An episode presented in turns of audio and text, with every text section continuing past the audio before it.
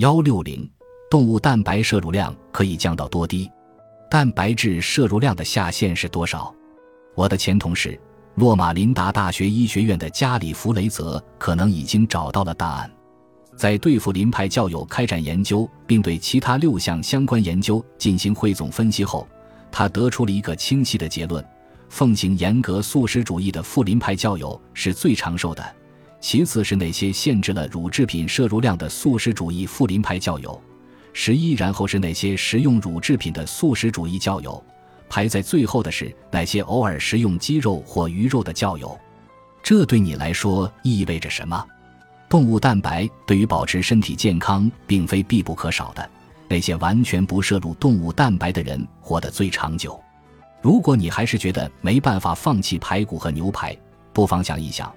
阿尔茨海默病的发病风险与肉类的摄入量可是直接相关的。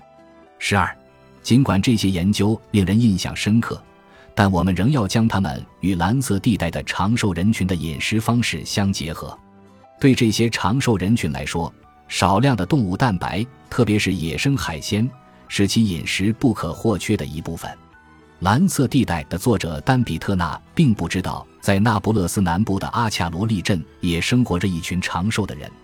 在那里，百岁老人的人口占比是已知世界上最高的，有百分之三十的城镇居民年龄超过一百岁。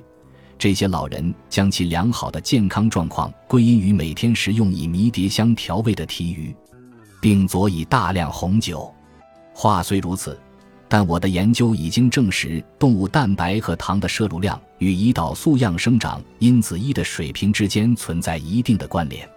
因此，我的建议是将可以食用的植物作为蛋白质的主要来源，再佐以少量鱼和迷迭香，你就可以拥有健康长寿的人生了。